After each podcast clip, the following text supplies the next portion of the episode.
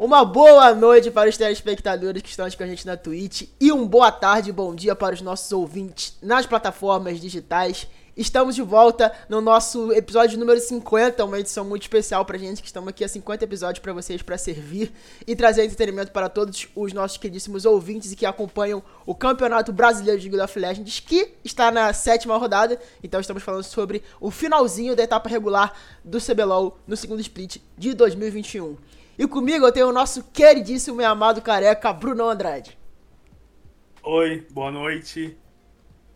Tá terminando, cara, tá terminando aí. Já tem é, três times classificados para os playoffs, só faltam mais três. Se eu não tô enganado, acho que são tipo três vagas para uns. Pra um quê? Pra uns quatro, pra uns cinco times por aí, mas é isso, pô. Vamos falar aí de CBLOL porque eu vou ser sincero, eu critiquei bastante durante, acho que nas, nos dois últimos programas, mas até que eu tô curtindo que certos times estão apresentando. E também temos o nosso queridíssimo técnico da quase invicta e líder da LPLOL, head coach da Offset, João Messina. E aí, boa noite, gente. Fala um pouquinho sobre o CBLOL aí, né? Com vocês, é, tô acompanhando. Não tanto assiduamente como eu vim acompanhando nos últimos, mas claro, tô sempre acompanhando. Queria até mandar um abraço pro Shai, que tá aí no chat, nosso manager da Offset. Dar um beijo pra ele, pro pessoal aí que tá no chat falando da Offset também. Um abraço a todos. E obrigado pelo convite, obviamente.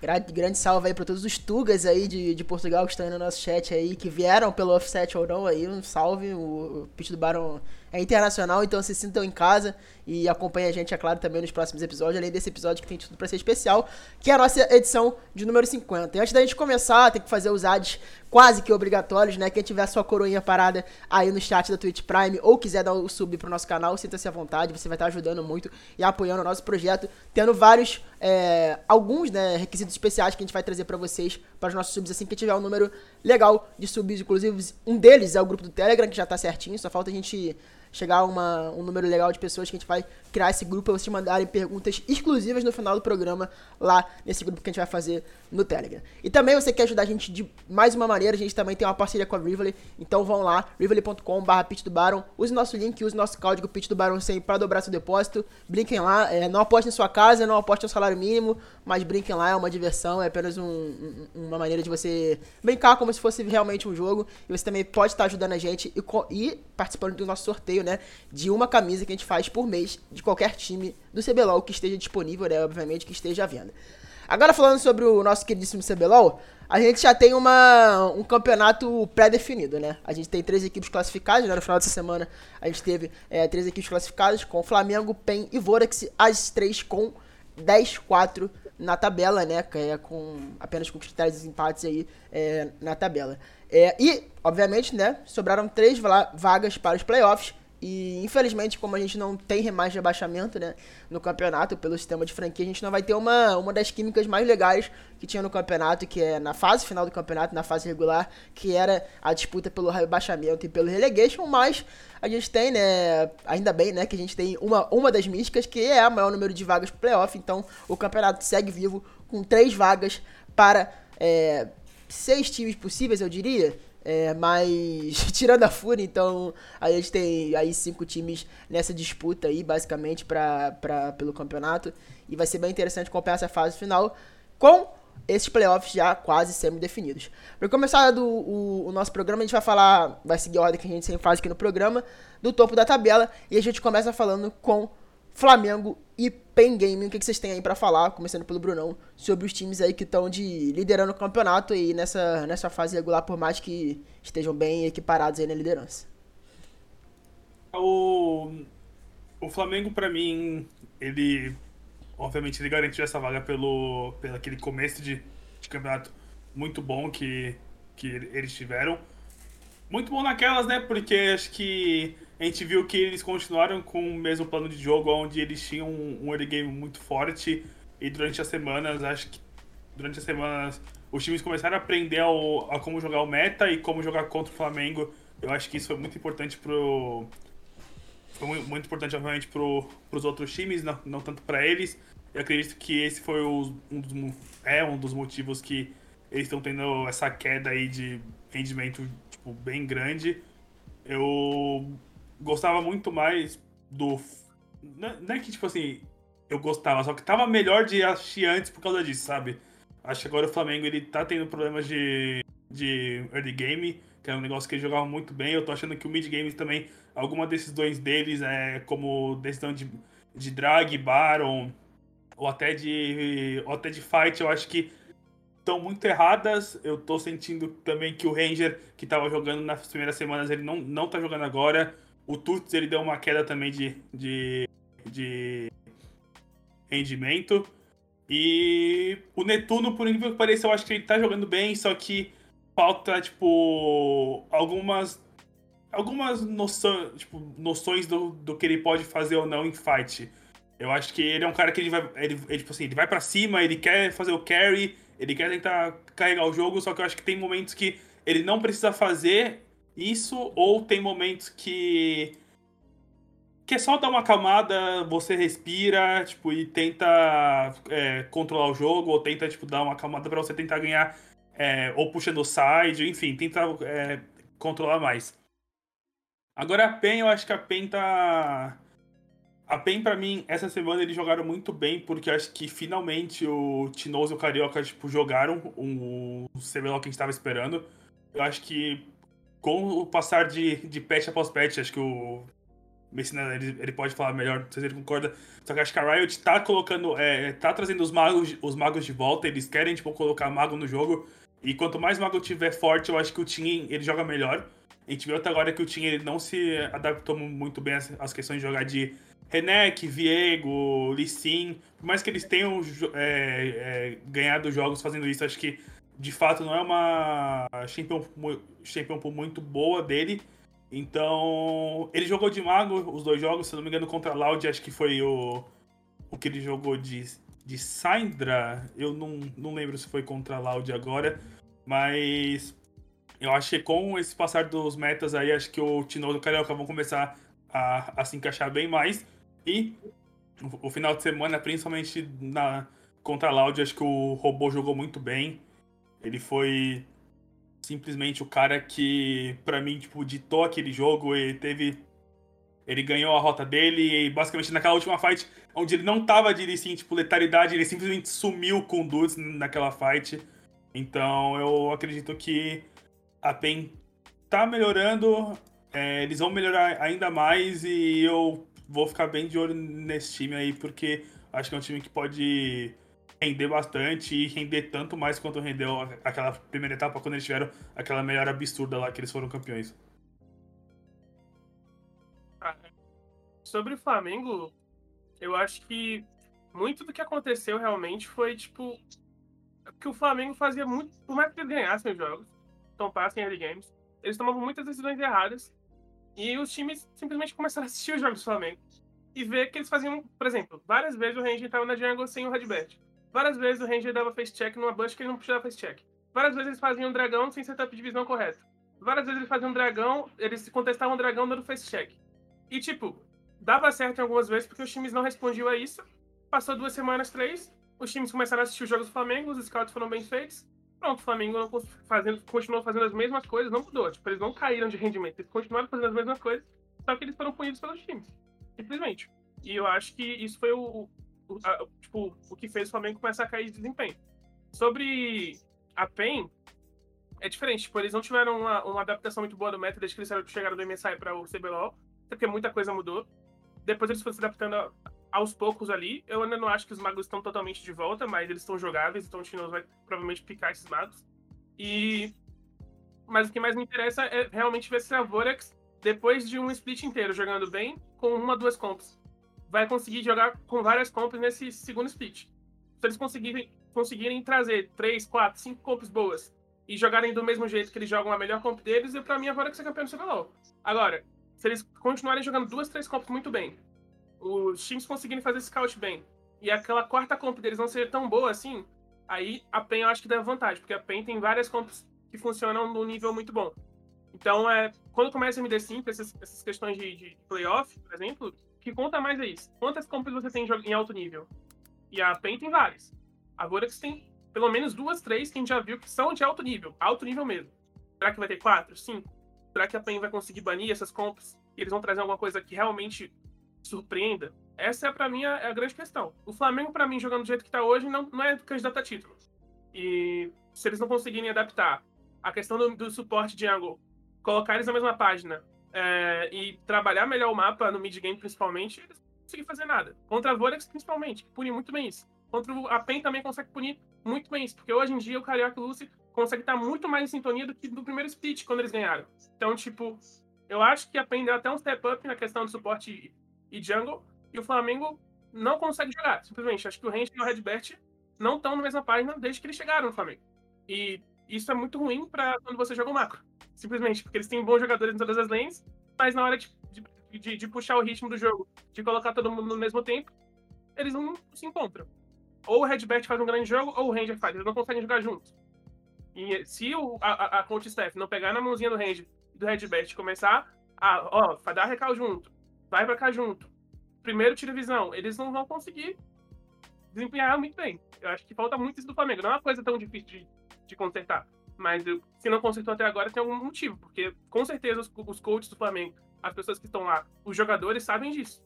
Então, às vezes, é questão de, sei lá, o jogador não, não conseguir encontrar ali a melhor sinergia. Mas eu acho que nesse momento, PEN e Vorax estão muito na frente dos outros times. É muito na frente mesmo. É. E puxando pra, pra própria Vorax, pra gente falar dos próximos dois times aqui, é, a Vorax e a Loud estão em momentos bem interessantes, né?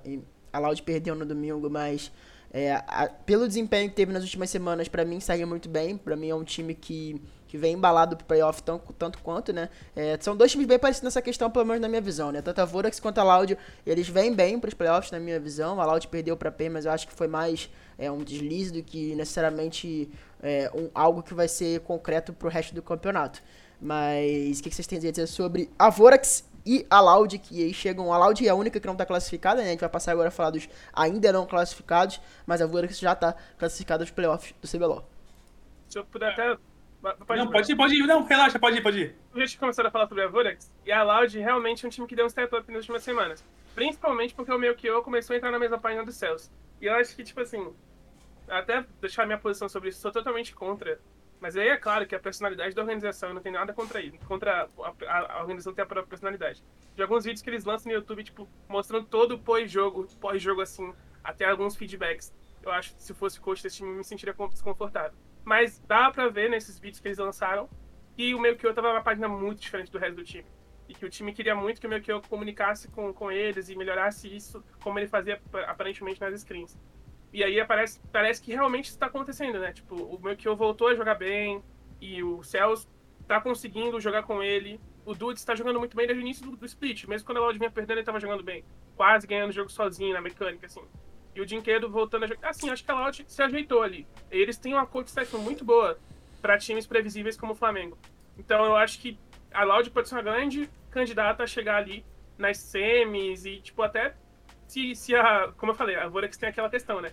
eles, eles sempre têm alto, altíssimo nível, né? Eles conseguem ter duas, três copas em altíssimo nível. Quero ver se eles têm quatro, cinco para esses playoffs.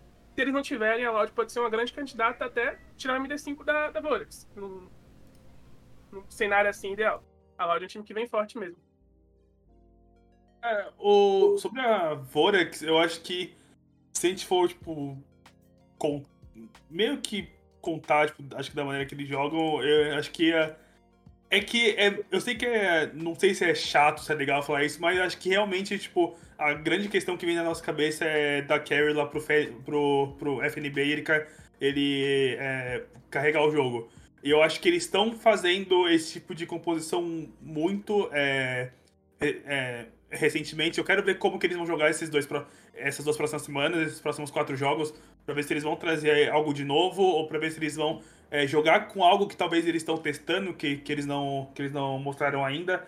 Só que recentemente eles vêm jogando, tipo, muito. Tipo, eles estão mostrando muito, é, obviamente, isso, essa questão de jogar pro, lá pro FNB. Se não me engano, ele vem jogando de Akali, tipo, acho que são dois, três jogos de Akali. É, o Crashel ele tá jogando lá de Renek Mid, com os campeões ali, só, só que meio pra puxar o wave pra poder é, rotar top junto com o Yamp. Então eu concordo com isso que, que, o, que o Messina falou, porque de fato acho que em uma MD5 você apresentar tipo, o mesmo estilo de jogo é, não é nada bom porque.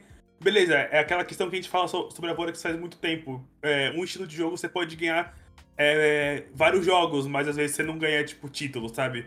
Porque chega uma hora que você joga tanto com, com as, as mesmas coisas que todo mundo já sabe como jogar contra e simplesmente tipo, não, não tem o que você fazer. E agora sobre a Loud, cara, eu acho. Eu, eu lembro de um vídeo que eles soltaram que o se eu não me engano, o Dinquedo, é, eles estão conversando lá, acho que estão eles, o. O Rafa P, eu não lembro se tinha mais alguém, mas estavam cinco jogadores e, e, o coach lá. E é quando o Dinquedo fala, tipo assim, que o Melchior ele tem que falar os problemas que ele acha que tá acontecendo no time na frente deles, porque o Melchior ele só vai falar é, pra, tipo, lá pro coach, é, analista, depois quando todo mundo vai embora. E ali você percebia que eles estavam tendo problemas onde o Melchior é, dá, dava a entender que o Melchior, tipo, na cabeça dele ele não fazia parte desse time, ou que, não sei, ou que. O, o que eu, o, o que eu vi, né? O que eu percebi que o Melchior achou que eles iam atrás de, de outro jungler pra split, para jogar o, o CBLOL. Então acho que esse começo realmente ficou meio, tipo, ficou muito ruim por parte deles. E no andar da carruagem, basicamente, de novo, a Loud ganhou sete seguidas depois de quando o Caio ter falado que a Loud estava em crise. Isso todo mundo lembra, porque isso foi um programa aqui ao vivo. Então eu acho que nesses jogos aí eles melhoraram bastante. Eles estão jogando muito bem. Acho que o meu Kiori melhorou muito. O Dinquedo ele vem, ele vem jogando muito bem também. O, o Dudes, acho que. De novo, acho que aquela votação lá de um melhor lá do primeiro turno era o Tuts que tinha que ter ganho, mas eu entendo, era um negócio de votação lá de torcida e tal. E o Dudes, pelo menos o, o, o, nome dele tá lá, eu, eu achei justo, porque ele, ele realmente ele vinha jogando muito bem. Eu acho que ele teve uma partida muito boa contra a PEN, só que eu acho que alguns posicionamentos dele, é, principalmente acho que nas duas últimas fights, foram muito ruins. Por isso que a Loud é, é, acabou perdendo o jogo. Mas, assim, em relação ao que o Messina disse, eu acho eu posso concordar também que hoje em um MD5 entre Loud e Vorax, eu acho que a Loud pode ganhar da Vorax por simplesmente se a Loud conseguir é, fazer a Vorax não jogar pro top ou conseguir cancelar lá o, o, o FNB. Enfim, eu não sei como, como eles iriam fazer isso, mas eu acho sim que a Loud tem grandes, grandes chances aí de pegar uma, uma, uma semi aí ou jogar contra a Vorax. Não, não sei se vai jogar antes, vai jogar depois, porque tem bastante. tem mais quatro jogos aí. Mas eu acho que a Loud hoje consegue também tirar uma. tirar uma série de, dessa Vorax aí. É porque só até falando sobre. Quando eu falo sobre a, a Vorax ter poucas comps, não é exatamente dizendo que eles só jogam pro FNB. Porque eles sim, não, sim, sim jogando até bastante pro Matsukaze, esse uhum. split também. Só que eu digo mais é que realmente, tipo, existem ali quando, por exemplo, a, a, a Vorax trouxe Sejuani e, tentou trazer algumas vezes, não deu tão certo. Assim, eles estão claramente buscando algumas comps novas e algumas, provavelmente, essa Sejuani deve ter dado, dado bastante certo nas skins, eles trouxeram pro stage e não deu tudo certo. Eles precisam buscar mais comps, porque, tipo assim, todo mundo sabe que a Vorax consegue ser o melhor time do Brasil com um jogo ali. A questão é se eles conseguem trazer várias compras em alto nível. Isso sempre foi a questão da Vorax e continua sendo. Eles trouxeram o Crashel, isso foi muito bom para eles, porque o Crashel é um cara que consegue jogar de vários tempos, de vários estilos, mago, de tanque, de. de, de enfim. Cara. O Piozinho, que ele tá é, jogando mó bem também. O Crashel ele vai jogar. E isso é muito bom, porque eles não tinham isso com a Lona, eles não tinham isso com o House, eles, não, eles têm isso com o Crashel. E, e, esse split, como é segundo split já chegando já há um tempo junto com o Crashel, talvez tenha feito muito bem para eles isso. Porque o Matos também é um cara que tem essa flexibilidade. Você pode jogar tanto pro Matos, tanto pra, pra sem o Matos. O Oz é um suporte que também consegue fazer tanto a, a função de fazer o laning Kindle ali, ou, ou, ou, de deixar o ADC farmando para rotar junto com o Yamp. Enfim, a, a tem todo o, todo o mecanismo para fazer isso funcionar. Com esses jogadores. E agora, nesse segundo split, a gente tem que ver se eles vão conseguir fazer. Eu acho que sim. Eu acho que, para mim, se eu pudesse postar hoje num campeão do CBLOL, eu colocaria a Volex. Mas não dá para saber até começar os playoffs. É, um comentário que teve aqui no chat do Guedes Thiago, que tá sempre participando aqui do podcast, um abraço. É, ele falou que o grande problema da Vorax não é o playoff em si, mas a PEN. É, que ele tem essa sensação que o problema da Vorax em playoff é a PEN, não necessariamente o playoff. É, faz sentido, né? Eu acho que os últimos dois, dois playoffs que a Vorax participou foi perder pra PEN, né? É, eles perderam pra PEN, se não me engano, então... de 2019. É o, é, o de 2020, que eles perderam pra NTSD, e o de 21 que eles, que eles ganharam. Foi é. isso. Exatamente. Então, é, realmente a PEN pode ser uma pedra no sapato e chega até a nutrir uma, uma certa rivalidade com a, com a PEN no, nesses últimos tempos e que é bem interessante de, de assistir. Mas vamos ver, né? Depende da, da colocação dos times, se eles vão se enfrentar só é uma possível final de novo ou se vão se enfrentar já é, nas quartas ou nas semis aí do CBLOL. Partindo pro resto da tabela, a gente tem a Red Candice e a Rensga, que estão duelando nessa posição aí de quinta e sexta já faz bastante tempo no campeonato. Então, são times aí que estão de pouco em pouco, né? Cravando a sua vaguinha é, nos playoffs, merecidamente ou não.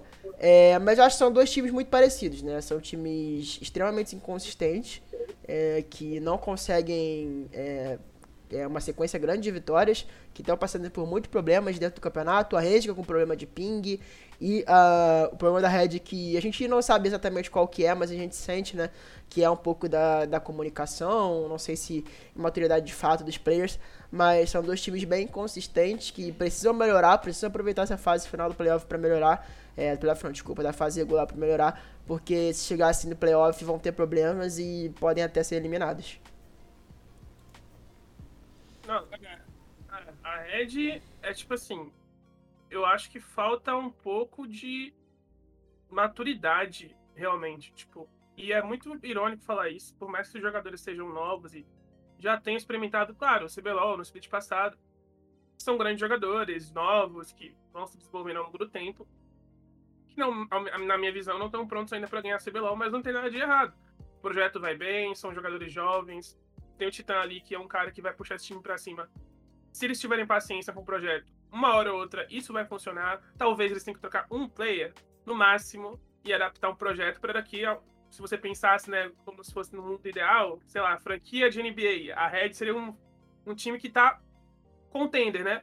Tá chegando ainda num, num, nível que vai ser campeão a qualquer momento. Tipo, eles só precisam ajustar pouquíssimas coisas para isso. Então a Red é um sistema de franquia que temos no CBLOL. A Red não precisa se preocupar em ganhar o título agora. Não tem nenhuma, nenhuma nossa, precisamos ganhar esse título agora. Tipo assim, eles têm um projeto muito sólido, muito bom, que se eles não perderem a mão e, e ficarem impacientes, é trocar um player ali, colocar mais uma coaching staff, mais uma coisinha ali, e tá pronto para ser campeão, o projeto. Mas tem que ter paciência e perceber que a, a, o tempo da Red não é agora. Pega os playoffs, joga, ganha experiência com o jogador que tem que ganhar. Depois, no final do ano, senta, velho. Precisamos trocar isso? Não precisamos trocar. Talvez esse ano já foi o suficiente pra gente emplacar. Vamos trazer mais um assistant coach, porque eles precisam de staff, eles não têm staff, eles têm um coelho lá. Vamos trazer mais gente para staff, e aí vamos partir pro projeto campeão, primeiro split 2022. É isso que eles precisam sentar e fazer. A Red tá super bem, assim, pensando em Red Candidates franquia. Pra split, eu não acho que eles vão arrumar muita coisa. Mas eu acho que eles têm um projeto super sólido que eles não precisam se preocupar. Nossa, precisamos ganhar o CBLOL agora. É uma franquia. Não vai ser rebaixado. Tá ali bem, tá ganhando jogos, tá desempenhando bem em vários jogos também. Não precisa correr, colocar o, o sei lá, tipo, como é que chama? O boi na frente da carroça? Não sei. A carroça é, na frente do boi. É, a carroça na frente do boi. É, Cara, é, o. Vai lá, Bruno. Não, é que o. Sobre a Red, só pra falar que eu concordo também, eu acho que, de fato, tem alguns momentos que você pode até ouvir é, nesse. É, o nome do programa da Riot lá, o, o. Na escuta, ou até o vídeo, né, que, que a própria Red faz sobre áudio de jogo assim. Você vê que tem momentos que a rede vai, em comunicação vai de 0 a 100 muito rápido. Tipo, eles estão comunicando de boa e tipo, eles ganham uma fight ou eles fazem algo aí, tipo, já começam a gritar e um já grita, outro já grita, aí já fica, tipo, meio que uma zona, aí eles voltam tudo, tudo de novo, ficam calmo. Então, eu concordo com, com, que o, com o que o Messina comentou. Eu acho que ele, de fato, é pra, pra esse split pra Red ganhar essa etapa, eu acho que eles precisariam, tipo assim, é, ir do zero ao mil, tipo, em, em uma semana, sabe? Eles basicamente teriam que jogar, tipo, muito, tipo, num nível que é, acho, se eu não me engano, nem, não, não sei, talvez o que aquela Kabum, aquela é, Kabum fez lá em, em 2020 com o Abaxel.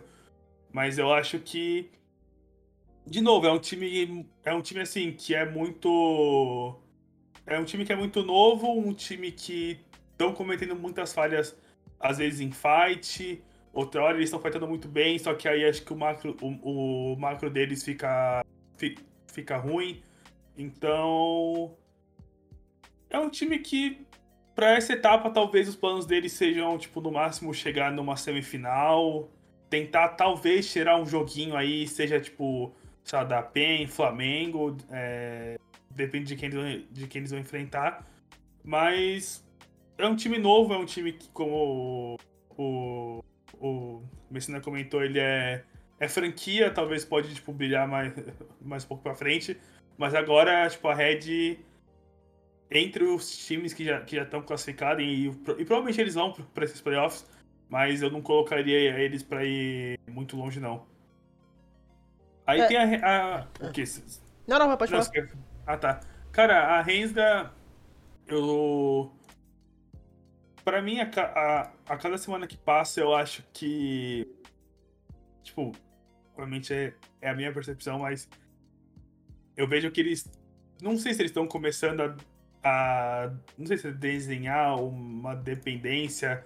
Tipo, de que o, o Croc ele precisa tipo, fazer algumas coisas no jogo para ver se eles vão conseguir. para ver se eles, eles vão conseguir ganhar ele. É... Esse final de semana eles vieram com uma com um tipo de comp contra Vorax, onde o Yuri ele, ele não tinha esse, esse, papel de carry, eles deixaram muito na mão lá do, lá do Chiari e do, e do Trigo, né? Porque era, o Chiari, se não me engano, estava de Viego e o Trigo estava de Aférios contra Vorax. Então eles vieram com uma composição para dar recurso para essa side, para controlar a side, e basicamente o Yuri e o Croc eles ficavam é, rodando o mapa, dando escudo e ajudando é, as duas side lanes. E deu certo, deu certo. Foi algo que eu não esperava que eles fossem fazer, porque acho que eu comentei na, nas outras semanas, eu via que ta, talvez estava virando uma dependência, tipo, é, do Croc do Yuri para eles jogarem um jogo, eles tentarem carregar a todo momento. Basicamente, o que eu vejo a Kabum fazendo bastante, acho que agora com com o Weiser e com o Ryan. Mas esse final de semana eles vieram tipo, com duas sides bem fortes, conseguiram ganhar contra a Vorax. Eu acho que é um time assim que pode dar trabalho, que não sei, pode novamente pode ser um time que pode aparecer em, em uma, em uma semifinal, mas eu acho que eles eles começaram muito bem, eles tiveram uma caída muito drástica e agora eles estão se reerguendo de novo, mas eu não sei se essa reerguida que eles estão dando vai ser o suficiente aí pra, pra surpreender em playoff. É, uma coisa que eu acho que fa é, faz sentido é em relação à Resga, tanto quanto a Red quanto a Red, a Red, que eu acho que são projetos legais é, para o próximo split. Não sei se vão, vão chegar a vingar e pegar algo maior no próximo, mas no, nesse split exatamente, nos playoffs, caso classifiquem. Mas eu acho que é um projeto interessante a ser avaliado e, e ter uma manutenção realmente, mexendo com algumas peças para o próximo split. Eu acho que apesar dos apesares, os coreanos da Renga são bons coreanos, assim como a grande maioria esmagadora que joga aqui no Brasil. E toda organização vale ter, se sentir necessidade, e eu acho que a Renga se adaptou até rápido com eles, então acho que é interessante manter eles pro próximo split. É, nem, nem que seja pra revisar, porque são bons nomes, bons nomes que a, que a Resga foi atrás e fez um ótimo scout, um ótimo scout, diga-se de passagem, é, nesses dois nomes. Uh, passando agora para os próximos dois times, né? Agora a gente vai entrar na parte mais de baixo da tabela, que ainda tem chance de classificar pro, pro playoff, mas é uma chance bem remota e que depende de, um, de vários resultados para que os, os times que vão falar agora se classifiquem para a, o playoff, né? Do CBLOL que é a INTZ, que tem 5 vitórias e 9 derrotas, e a Kabum, que tem 4 vitórias e 10 derrotas no campeonato. Vale destacar que a Kabum jogou os dois jogos que tinha atrasados nessa quinta-feira, que passou. É, na quinta-feira passada, jogou contra a Fúria, perdeu no primeiro jogo do, do, do na equipe, e também perdeu para a Rensga uh, na quinta-feira, válido, né, pela rodada 6, mas falando sobre a rodada 7, né, acabou também, seguiu perdendo, perdeu para Loud e perdeu para Red Canids. Então, é, sobre a NTZ, cara, é, gostei muito da atitude que trouxe, né, o, o Redentor, principalmente, para o time. Acho que o Redentor é um cara que eu posso falar bastante dele, porque eu já conhecia muito ele do Tier 3. Algumas screens ele completou até pro meu time antigo na Argentina. E o menino realmente tem uma visão de jogo muito boa, ele é bem vocal, ele tem uma boa noção de jogo, ele realmente é um cara que, mesmo sendo rookie, traz muito pro time. É uma comunicação que não é, não é, não é suja, é bem limpa, é bem clara, é bem calma. E um cara que joga muito bem mecanicamente. Que já vem demonstrando isso, que poderia jogar no alto nível, sim, desde os in-house que ele joga. Então ele entrou ali, caiu como uma luva no time da, da NTZ. O SKB também entrou bem. É, que é muito bom ter um top laner de verdade. Tipo, o House é um ótimo cara mecanicamente, mas eu sempre falo isso e sempre vou falar, cara. Tipo, todo mundo fala do Xiaohu, não sei o quê, mas, mano, é muito difícil você swapar de lane assim. Por mais que sejam lanes que tem alguns champions semelhantes, tem toda uma noção de wave que no Brasil os players não têm. Na China eles têm. Aqui a gente não tem. E a wave do top é completamente diferente da wave do bot, do, do, do mid, perdão. E o cara tem que ser muito bom realmente para poder swapar de lane e entender das de como funcionam as duas waves, sabe? Até o jeito que você dá slow push no top, você não consegue fazer no mid. E isso aí a coisa que o, que o House não vinha mostrando. Ele é bom mecanicamente, todo mundo sabe disso. Mas não se adaptou na, na nova posição. O SKB é o top laner. Por mais que seja um top laner que vem do Academy, sem grandes atuações no Academy, é um top laner de ofício. Isso ajuda muito na hora de jogar. Ajuda muito pro Jungle jogar. Ajuda muito pro resto do time jogar. Em TZ, com esses dois novos, novos nomes, mostrou uma outra cara justamente por isso. É, e, cara, o Maestro é um ótimo coach, então ele consegue ser muito. O seu trabalho no draft é muito facilitado, por ele já conhecer muito, há muito tempo os players, e também ser um cara muito inteligente. Por mais que sejam chances remotas que o NTZ tem, eu confiaria que eles conseguiriam continuar nesse nível bom aí, e eu acho que eles poderiam até, partindo desse princípio que eles trocaram essas peças para colocar para o ano que vem já pensar em subir não talvez não esses dois nomes, mas o Redentor com certeza, o SKB eu não sei como é que eles pensam do SKB, mas eu também subiria se fosse o caso. Mas entender que eles precisam investir um pouco mais na lane deles e, e como essa coaching staff que eles tão competente que eles têm e a boa base, eles conseguiriam ir muito mais longe do que eles foram nesse split, justamente por aparentemente não querer investir no projeto de LoL, sabe? E isso realmente é muito triste para um time que ganhou cinco vezes o título de TBLOL. Mas é, de qualquer forma, eu acho que é um time que ainda tem chance de chegar nos playoffs e continuar a boa sequência, porque eles conseguiram achar uma forma boa de jogar agora. E sobre a Kabum, é um time que vem caindo de ladeira abaixo, não dá para saber o que tá acontecendo com a Kabum. É um time que tem vários players bons mecanicamente, não vejo nenhum player, nossa, ruim mecanicamente naquela Kabum. Até o Evrot, que eu mesmo, quando foi pra Kabum, tinha dúvidas, foi lá e jogou bem, teve um bom desempenho. E eu acho que agora é realmente muito do psicológico deles que deve estar abalado, porque eles têm também o Nuddle, que é um ótimo coach. E eles precisam reencontrar uma sintonia de time, talvez deixar o Renekton dali de lado, começar a praticar outras coisas, para tentar voltar. Deixar a Zoe de lado também. Você quer ficar sempre que fica open, fica previsível. Claro que você deixar open pode ser até um, um bait do outro time. Como eles baitaram, a Fúria foi muito fácil baitar acabou. O que a Fúria fez ali. Eles sabiam que se deixassem ali open, eles iam pegar, pegar o mundo. Foi injogável ali pra ele ali aquele jogo. Eles precisam mostrar mais variação, eles podem fazer isso, eles têm jogadores para fazer isso. E eles devem tentar fazer isso para a próxima semana. espero que a Kabum consiga reagir, porque são muitas derrotas consecutivas e se tira muito do eixo o time, e principalmente o mental dos jogadores.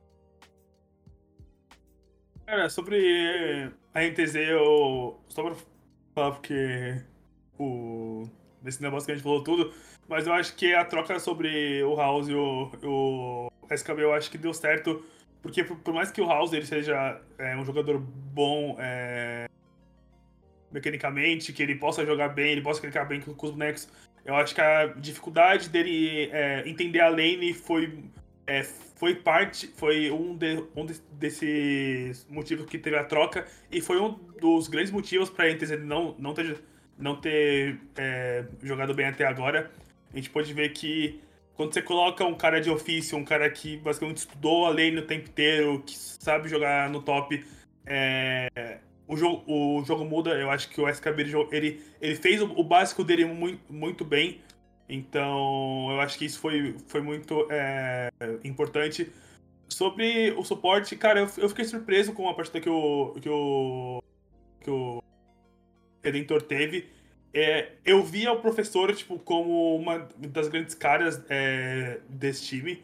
O, eu, pra mim, eu acho para mim, né, se, eu acreditaria que talvez não haveria é, troca em função do suporte, porque eu acreditei que era que provavelmente acho que era ele que dava as calls, ele que era o shotcaller de, desse time, então quando eu soube que ia trocar o suporte também, eu fiquei meio em dúvida sobre o que ia acontecer, mas acho que ele jogou muito bem os dois jogos.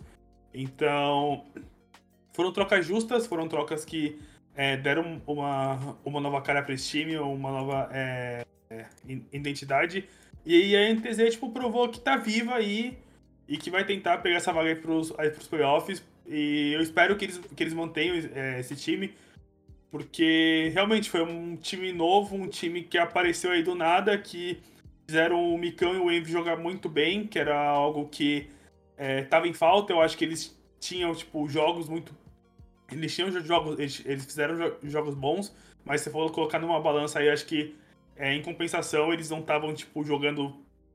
Tipo, to, todo o jogo bem, sabe? Eu acho que o, o, o Envy é, falta trazer aquele Envy lá que a gente estava acostumado, que a gente viu lá em, em 2019 e 20. Então, eu acho que essa NTZ é um time novo e eu espero que esse time novo aí é, dê trabalho para os outros, que eu acho que esse time novo possa apresentar é, bastante coisa legal aí, porque de fato é, a NTZ, num, na situação que ela viveu esse ano, nos dois splits, não é nem um pouco, tipo, o time que já ganhou cinco títulos, sabe?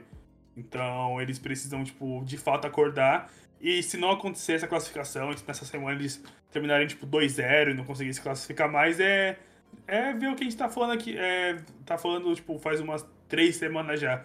É ver o que deu errado, ver o que aconteceu e já começar a se preparar pro ano que vem, porque até então, tipo, se for continuar é, nessa mesma linha aí de 2020, tipo, a NTZ vai passar basicamente quatro etapas aí figurando para não ser, tipo, o último colocado, sabe? E, de novo, isso não é nem um pouco, tipo, o que eles têm que trazer. Porque um time que ganha assim, cinco títulos, não dá para ficar, tipo, quatro, cinco etapas em último lugar porque eles querem. Isso. É, é não, é só, só pra falar sobre a Kabum que eu não falei. Eu acho que a Kabum tá sendo um fato que eu tô vendo.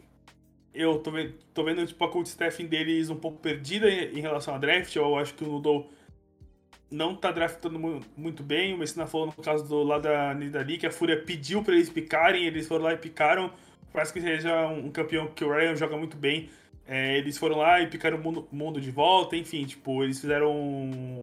Eles fizeram um draft muito ruim contra a Fúria. E.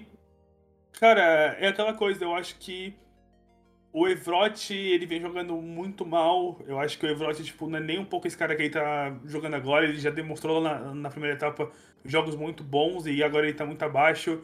O Dzeve começou o campeonato muito alto também, agora ele tá jogando, tipo, muito abaixo do, do que era esperado. Então eu acho que a Kabum é mais um, é mais um caso, tipo, dos times que tem portes muito bons, mas que infelizmente, tipo, jogadores brasileiros que estão aqui não estão, tipo, ajudando eles, sabe? É... Acho que, só o Brunão, pra até dar um destaque, acho que o Escuro é um menino que tá jogando muito bem. Sim, sim. Várias, várias derrotas consecutivas. Sim. É um rookie jogando muito bem, que é um novo nome muito importante, né? Vai ter um novo nome. E eu, eu, acho que ele, eu acho que ele entrou em uma função que era a, a, a que o professor fazia, que basicamente o professor lá no split passado é que meio que, tipo assim, fazia esse time andar, sabe?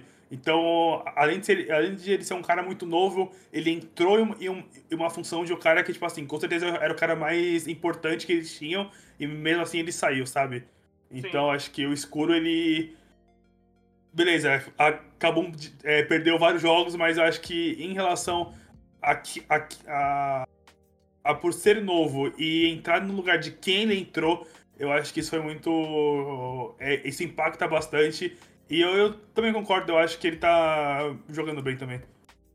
Se eu fosse manager da Kabum, gente, eu sinceramente eu olhava assim pro time e falava, ó, claramente dá pra ver o que tá certo e o que tá errado. É uma franquia, não é? Não tem nada pra jogar pro alto, sabe? Tipo, ó, vamos ajustar isso aqui, ó, o menino escuro aqui, um ótimo rookie, pô, vamos dar o um contrato pra ele aqui, já vamos dar outro contrato pros coreanos. Olha, o Weiser é um ótimo jogador, o Ryan tem aqui as suas dúvidas sobre ele, mas ele tem potencial para continuar jogando bem. Ali o Everott e o Save, não sei se eles vão querer continuar. São duas alteraçõezinhas, uma alteraçãozinha que a Kabum faz, que eles estão prontos para jogar bem no próximo split. Não é uma coisa que, nossa, Kabum. Assim, esse split, beleza, não vai dar. Eu acho que não vai dar, né? Mas aí ninguém vai falar isso pros jogadores hoje, né? Mas. Mas é, como eu falei, velho, quando você propõe um sistema de franquia, justamente você entender, ó. Fizemos alguma coisa de errado esse ano, tá tudo bem. Vamos ajustar uma duas peças. O projeto tá bom, temos uma boa, uma boa base aqui e vamos pro próximo, cara. E é assim que eles têm que fazer mesmo. É, e vale a pena destacar que em relação a Kabum e ao próximo time que a gente vai falar, sobre a Netshoes Miners, é, que não tem a ver sobre CBLOL, mas tem a ver com a franquia como geral, que recentemente a Magazine Luiza adquiriu a Kabum, né, por um, por um bilhão de reais, se eu não me engano. E, é, segundo as regras do, do, do, campeonato, a Magazine Luiza, como é detentora de duas franquias, né, Netshoes e a Kabum, é, vai ter que se desfazer de uma das organizações, é, que eu creio que deva ser a Netshoes, né, não acredito que vão se desfazer de uma organização que tem quatro títulos do campeonato. Então aí a gente pode ver uma junção entre os jogadores das duas equipes e alguns jogadores ficando é, free agents aí para a próxima etapa, já que pela regra do campeonato, né, lida na regra mesmo, não sei se vão fazer alguma manobra para evitar que isso aconteça, mas enfim, é, a gente pode a gente pode ver uma dessas equipes desmembrada e uma, uma nova vaga sendo aberta aí para o nosso queridíssimo campeonato brasileiro de League of Legends. E agora, ah, fala lá. Se fosse assim, você pensar num time sei lá, ali o Aizer, Ryan, piloto, drop, escuro já não é nada mal, hein? É. Com o político ali de head coach junto com o Nuddle. É um time que estaria. estaria é. Sim. É que, é, é que eu acho que a Riot vai usar de um bom senso também, porque, querendo ou não, está chegando em, é, em final, acho que do. Em, em final agora desse split. Então acho que eles devem deixar, tipo, o time manter os dois times, né, até o final sim, sim. De, dessa etapa, e quando terminar a etapa eles vão se sim, resolver. É, eles vão ver o que vão fazer, mas eu concordo, esse time que você falou aí é um, é um time bom, é um time bom. Eu acho que, assim, é, pode acontecer uma manobra, não é certo isso ainda, né? Porque quem é detentora da vaga é, da Netshoes Miners é a Eflix, né? A Eflix pode se desfazer da marca da Netshoes Miners e virar outra marca já pela terceira de vez novo, na, na, na, história da franquia. E aí a gente teria a Eflix Sports, ou sei lá, ou eles assinariam com outra organização aí para fechar um acordo igual eles fizeram com a, com a Netshoes. Então vamos ver o que, que vai acontecer aí no CBLOL ou botam uma vaga à venda, né? A gente vai ver o que vai acontecer aí nas próximas, nas próximos meses da, do final do campeonato. Mas que realmente, juntando, se de fato juntar as duas, daria uma baita de uma organização, daria uma baita de um, de um elenco, né? Se diga-se de passagem, para essas duas, duas equipes. E agora falando da Netshoes Miners e da Fúria, é, são dois times que na minha visão estão é, vivendo campeonatos próximos, né, parecidos em certos pontos, né? É, tanto a Netshoes e agora a Fúria deram um, um, respiro no campeonato, né? A Fúria conseguiu a sua primeira vitória em um bom tempo de campeonato é, na partida atrasada contra a Kabum, é, na, part... na primeira partida do Edward, né, que ele, que ele jogou ao lado do Diamond Brox, recitando aí um, um, algo parecido com o que a gente tinha é, na Gambit clássica, né, hum, que deu certo contra a Kabum, mas que não deu certo contra o Flamengo e contra a Vorax, e também a, a, a Netshoes, que também conseguiu a sua primeira vitória depois de um bom tempo no campeonato, né? Depois daquela semana que eles fizeram 2-0, é, eles venceram agora de novo, é, venceram a Red Candies. E, então, assim, é um, é um final de campeonato para esses dois times que praticamente não tem chance de classificar o playoff. É realmente testar novas opções. Eu acho que é um momento interessante, inclusive, para a Fúria, como eu já venho falando, acho que, sei lá, desde a terceira semana, de testar os talentos do Academy no, no, no campeonato principal pro ano que vem, porque o campeonato já não vale mais nada, e, praticamente, porque a, a chance dos dois, das duas organizações classificarem é muito remota, depende de uma soma. Eu posso, eu, eu, eu posso estar enganado, mas eu acho que da Fúria, eu, eu acho que é zero já. Eu acho que é zero, porque se não me engano, eles não, chegam a 7. Acho que. É 1%? 5. 5? Ah, tá. Não, porque se eu, se, se eu não me engano, acho que, tipo, empatam, acho que da Renz, eles empatam com a Renz, se eles ganharem todos os jogos, mas acho que pra eles tirarem, tipo, uma vaca da Renz, acho que já tem que ser, tipo, por tempo de vitória, alguma coisa assim, se eu não me engano. Mas estão bem baixas mesmo. Meu grande amigo Steps, que joga na Fúria, falou que é 5%. Fizeram um cálculo lá que é 5%. Então tem chance. Ah. É, muito baixo. É, mas, é muito baixo. Mas, concluindo, só concluindo meu raciocínio aqui rapidinho. É, então, eu acho que assim, é uma coisa que eu venho falando há muito tempo. Eu acho que é um erro da Fúria, na minha visão. Eu acho que eles têm um, um Academy tão dominante há tanto tempo e não terem utilizado de fato ainda esse Academy na, no time principal, para mim é um, é um, Até em partes um desperdício, mas pode continuar aí. Sim. Eu vou concordar e discordar com o Caio nesse sentido. Porque, vejamos, ó. A Academy da Fúria realmente é uma coisa muito bem planejada, certo? Só que. O que a, Fúria tá fazendo tanta coisa errada no principal que tentar queimar. Vamos colocar até no futebol isso. Tentar queimar a base pra. É muito difícil fazer isso, cara. É muito difícil, porque, olha, a Fúria não montou o time que queria nesse. Isso todo mundo que tá nos bastidores sabe. A Fúria não queria ter os jogos ali esporte, a Fúria queria outro suporte, não deu certo, tal, pá. E tipo, claramente o grande problema não é que você, vou colocar que foi blame nos jogos, mas foi cara que não joga um ano. É difícil, cara. E, e, assim, a Fúria precisa se planejar melhor, a Fúria precisa ter um projeto mais. Assim, porque eles montam uma cara, um projeto é lindo. O que eles fizeram com o Kick, pegaram o moleque da Solo Kill, o Monopike, deixaram seis meses treinando para virar um monstro na Academy. Pô, eles são monstros em revelar talentos. Em duas semanas que o Wizard Kira pegou o Telas pelo braço ali, o Telas já tá jogando, virando outro jogador, já tá sendo dominante como suporte na Academy. É um, é, um, é um trabalho muito bom com os jovens que a Folha faz. Tanto ali com o Maze, com o Kira mesmo, que faz ali um trabalho excelente. Só que, claramente, esses caras não têm a mesma autonomia para mandar na, no, na Fúria do CBLOL. E aí o que acontece? Tem que ter coragem para mudar, cara. E assim, parece slogan de, de campanha política, mas é, velho. Tem que ter coragem para mudar, porque a, a Fúria precisa de, de, não, não queimar os seus talentos, porque ele não pode.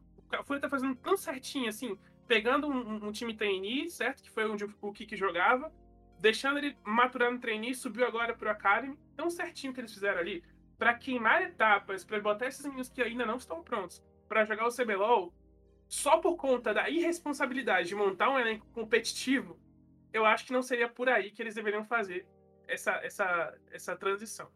Eu acho que eles precisariam realmente montar um time competitivo pro CBLOL, porque dinheiro eles têm para fazer isso.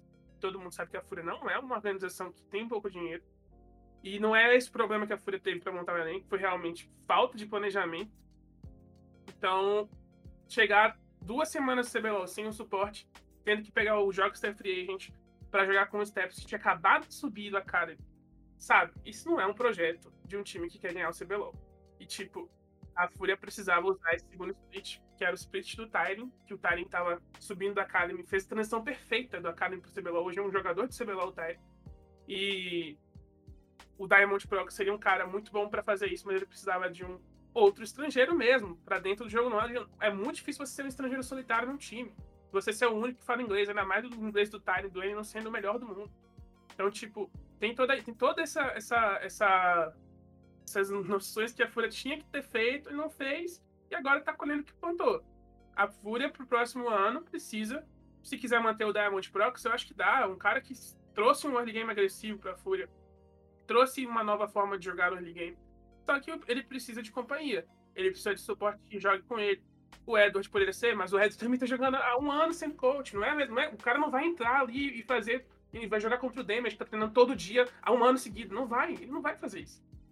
Ele precisa de tempo. Se ele quiser voltar a ser player, ele vai se dedicar e voltar a ser player, treinar, mas não, não vai ser assim. Bota para jogar. Não é assim que funciona League of Legends. O cara tem que estar tá jogando. Então, ou traz um cara para jogar no suporte no ano que vem, ou realmente o Edward quer voltar a ser player, se concentra, começa a treinar e o ano que vem ele começa a jogar de novo.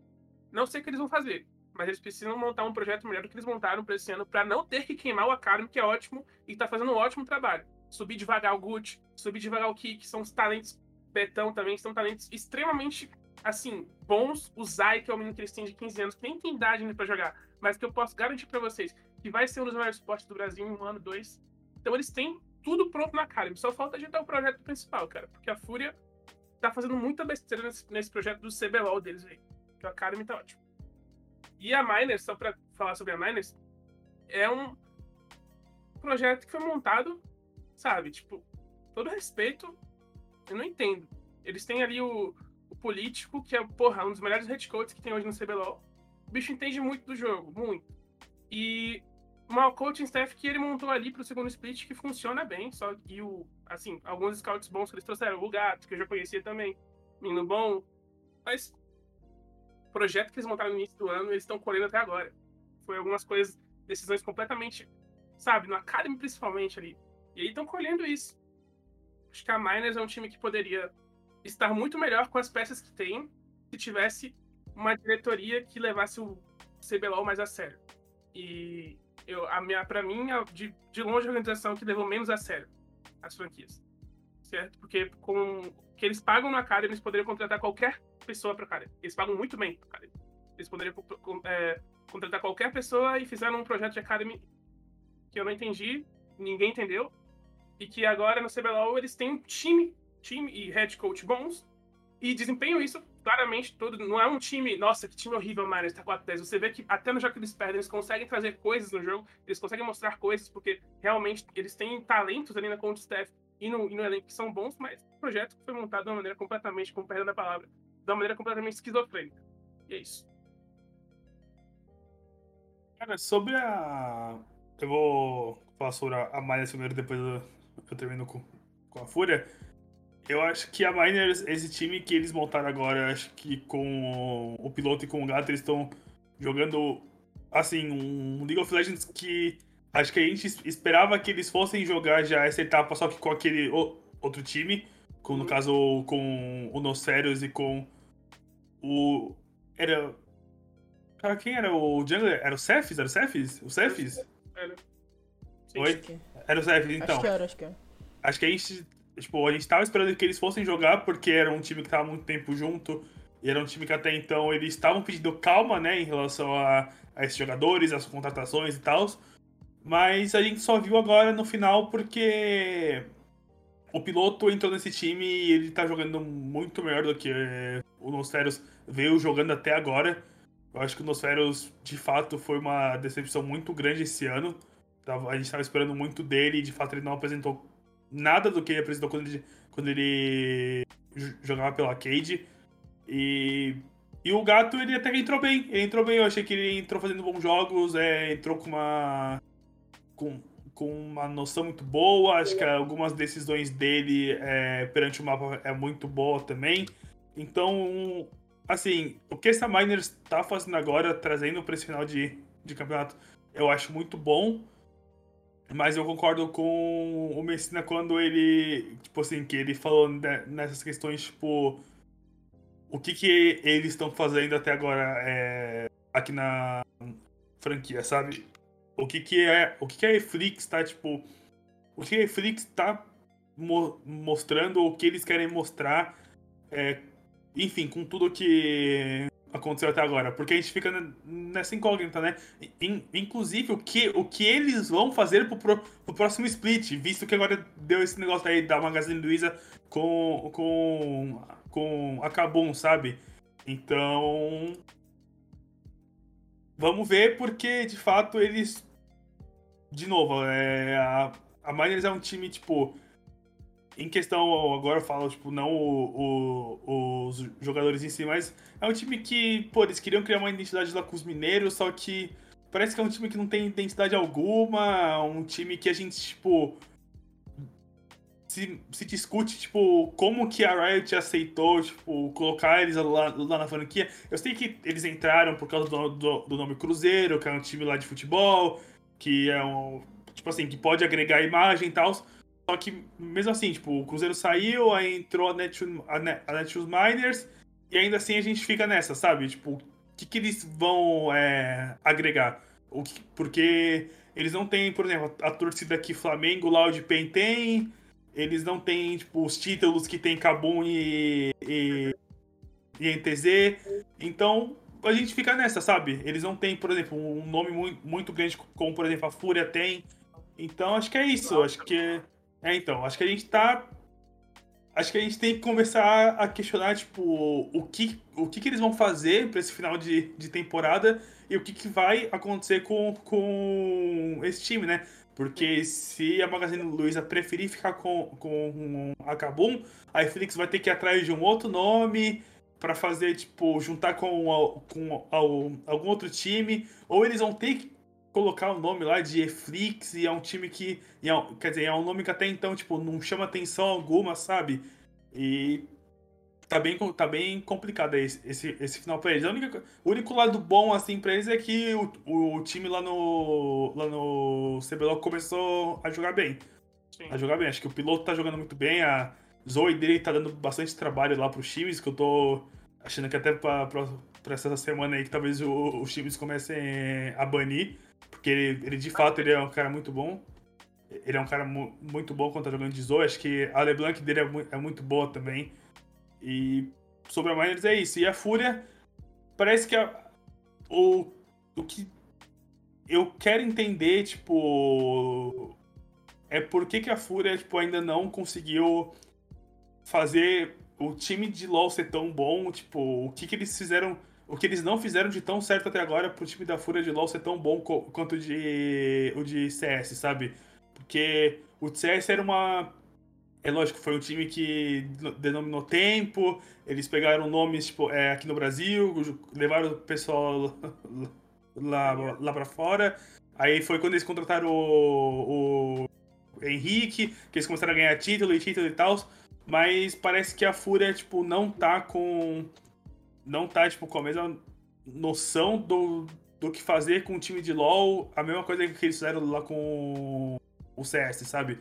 Acho na que. verdade, Bruno, não dá pra entender quem é que monta as coisas na Fúria do LoL. Sim, sim. É assim, quem é o. Por exemplo, você vai no, na Miners é o Jucavar, você vai na PEN é o Ericão, você vai na, na, na Loud, tem todo mundo sabe quem é que monta, quem é que cuida do projeto de LoL. E na Fúria, você olha, tem os dois CEOs, né? Tem o Jaime, tem o. A cara nem participa realmente. É o Jaime que cuida mesmo da Fúria, sim, né? Sim, sim, é mais o Jaime. Mas o Jaime cuida do time de CS também. Será que é legal ter tipo, um cara que realmente cuida dos dois? É muito difícil. Não, é, não seria bom pra Fúria ter alguém para realmente cuidar do projeto de LoL? Tipo, e ter autonomia para montar um projeto? Eu acho que talvez poderia começar por aí. Dividir responsabilidade. Parece que a Fúria tem, um pouco, tem pouca confiança para dividir alguma responsabilidade com alguém para cuidar do projeto de LoL. Eu acho que falta isso da Fúria. Tipo, se, se eles conseguirem alguém para fazer isso, e já tem talvez gente dentro da hora pra fazer isso. O Kira, por exemplo, montou todo o projeto do Academy. Talvez esse cara que montou esse projeto tão bom no Academy não poderia montar um projeto no LoL? Não poderia pegar e tomar a frente disso? Não sei. Enfim, tem que começar a pensar nisso se quiser ganhar alguma coisa no CBLOL. É, eu acho que vale só é. destacar em relação ao que o Messina tinha falado no começo da na primeira fala dele, em relação a queimar jogador. Eu acho que, assim, se ainda tivesse falando de fato alguma coisa pra Fúria, eu concordaria. É, em parte, mas concordaria. Mas assim, no momento que agora literalmente vale nada pra Fúria, acho que nem premiação vale. Eu acho que é o momento que, pra mim, na minha visão, é, é válido eles darem uma mudada e já irem testando. Porque é, é, basicamente assim, o time tá já, sei lá, é porque no CBLOL não tem rebaixamento. Mas é o time, é o clássico time do Brasileirão que tá no meio de tabela, que não vai se classificar mais pra nada. E que, tá, que é a hora de começar a testar. Não existe hora melhor, sabe? Na minha opinião, a hora é agora. E porque já ficou começar, por exemplo, é, testar é, no começo do, do split que vem, tem toda a pressão de um começo de split, de começar mandando bem. Eu acho que o melhor momento é agora, porque não tem pressão nenhuma, o time não tá valendo mais nada e segue o baile, sabe? Minha visão, pelo menos, eu penso. Nessa situação aí, o jogador ficaria numa situação desconfortável. Por mais que seja uma, uma hora de testar. Tipo, eu acho que, é, por exemplo, vamos dizer que vai o Betão jogar o, o CBLOL. Ele tá num momento tão bom ali na Academy, ele vai pro CBLOL pra jogar quatro jogos ali, tipo, é, que não valem nada, e aí ele já tem o Tairinho. Aí ano que vem, por exemplo, ele fica free agent. Mas que ele não vai bem nesses quatro jogos. Que imagem ele tem para as próximas lojas que querem contratar ele para um CBLOL, sabe? Não sei se vale a pena arriscar, ao invés de só focar ali no Academy, para os jogadores, eu digo assim, na visão de um jogador. Pra ordem, eu não sei se vale tanto a pena, assim, sabe? Sei lá. É isso. Mas eu concordo que pode ser, não é uma coisa que seja ruim de fazer, mas eu acho que tem que pensar nessas pequenas coisas aí que, é. que acontecem. Só falando sobre a Eflix, eles não forem no mercado, né, de, de, de, de marcas e licenciamentos pra, pra, pra renomear a sua franquia, caso eles decidam por não vender, a, a, única, a única organização, entre aspas, que ainda não foi testada e nome que a Flix tem, que é dona ainda não foi utilizado é da CBF, né? Então a gente pode ver aí um, um CBF Esportes aí no, no League of Legends. Seria incrível a seleção brasileira de futebol, Confederação Brasileira de Futebol no, no Campeonato Brasileiro. Uma brincadeira. Hã? Eles indo pro Mundial com a camisa da CBF. Nossa, que cena linda. Não, e só pra. Só pra terminar também, porque assim, por exemplo, se a Fúria e se a Miners perderem os dois jogos que ele tem, se eu não me engano, eu acho que eles não se, se enfrentam, né? Então, se eles perderem, tipo, cada um perder, tipo, os dois jogos, basicamente aí sim, eles não, não vão ter mais chance.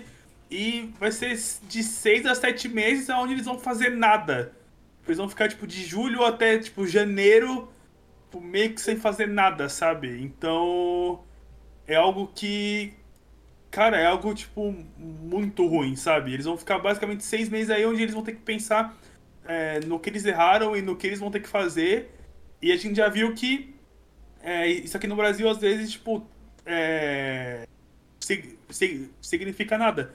Porque tem time que, que é eliminado, tipo, e que, que não vai pra playoff, que fi- fica o mesmo tempo sem jogar e não, e não muda nada quando volta, sabe? Sim. Então, geralmente são seis, sete. Se, se de fato eles perderem os jogos, eles não se classificarem, eles vão ter muito tempo, tipo, muito tempo mesmo pra decidir o que eles querem da, da vida deles pro, pro ano que vem. E assim, é um tempo que. Que se a Fúria não chegar pro split que vem, tipo, de fato, pra brigar pro playoff, ou o que é Flix, tipo, não mude nada do que eles façam, é, cria um time aí do zero, sei lá, com. Que, que, que a cara que seja, por exemplo, mais cara do, do público, ou de um certo público, ou que eles tenham uma, uma interação maior, cara, vai ser muito feio, porque de fato, você parar por 6, 7 meses e você não evoluir nada é, para um próximo split é algo que assim não dá não dá para se pensar pelo tamanho de investimento que eles fizeram para estar nessa nessas franquias hoje em dia. Seria lamentável. Agora vamos finalizar o nosso podcast, que a gente terminou aí essa tabela, falando muito sobre o CBLOL, praticamente uma horinha aí de CBLOL pra vocês pra falar sobre essa sétima rodada do nosso episódio número 50, que foi muito especial, apesar da nossa da, da não participação do nosso queridíssimo Mano Podela, que hoje teve que se ausentar por contas de problema de internet, que no Rio de Janeiro, principalmente no- na Baixada Fluminense, não, não é das melhores. Incrível, ele manda assim: "Ah, gente, ah, gente eu tô sem é, internet". E o cara tá mandando mensagem lá pelo Zap. Ele acha que ele engana a gente, pô. O cara fala que tá sem internet e tá mandando mensagem pelo Zap. O Vocult denunciou aqui, ó, que o Brunão fez algo em Duque de Caxias aí. Um abraço aí pra todo mundo aí de Duque de Caxias que encontra sem provedor de internet no momento, que seja provedor do nosso queridíssimo Podela, que não está vendo a gente no caso, né? Porque está sem internet.